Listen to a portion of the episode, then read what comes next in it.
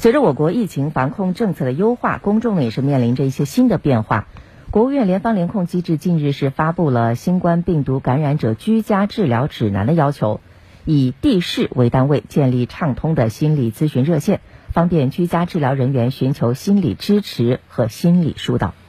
王姿呢是扬州某心理咨询工作室的心理咨询师，自二零二零年起啊，他就多次远程参与了疫情心理援助工作，曾经为武汉、大连、石家庄、扬州、上海等地疫情期间的一线抗疫人员提供免费的心理咨询。他说呢，自新十条颁布以来，他接到通过电话、网络等渠道来咨询的人数啊，一天有三十位左右。医护人员求助的数量略有上升，来自全国各地，占到了咨询人数的百分之八十左右。王姿还告诉记者说呢，求助者的诉求通常呢是分为这样的几类，一类呢是在疫情管控措施优化之后，对自己对家人的身体健康非常的担心啊，呃，如果说呃染上了病的话，那么在居家隔离期间还会担心传染给家中的老人或者是小孩儿。呃，另外一类呢是普通的白领群体啊，对工作这个影响是非常担心的。第三个呢就是，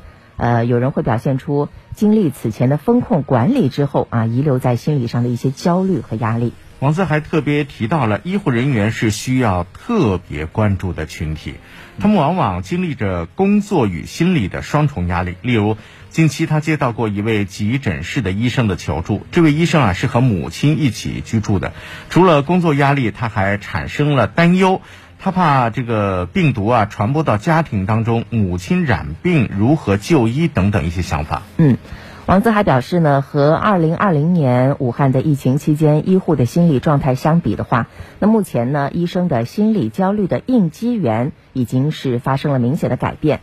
呃，以前更多的是对病毒的害怕，但是现在更多的是担心对自己生活的影响。比如说，你不知道啊，身边到底谁是阳性啊，是一种对不确定性的一种恐惧。王思还介绍说呢，作为咨询师啊，需要对求助者进行情感上的支持，哈，减轻情绪上的痛苦。另外，人们心理上产生焦虑的时候呢，往往注意力是比较狭窄的，认知问题不全面，产生灾难性的偏执的思维。咨询师呢，需要还原夸大的一个意境，帮助其结合现实来进行思考。嗯，他还指出，目前的防控方式和呃之前对比的话，是有比较大的反差的。那人的心理呢，从一个状态到另外一个状态，很容易会产生适应性的反应。所以呢，这个是需要时间，这个慢慢来整合的。这种反应呢，因为个人性格的敏感度不同啊，会有一些差异。那应激呢，需要时间去缓冲，也就是我们说的这个，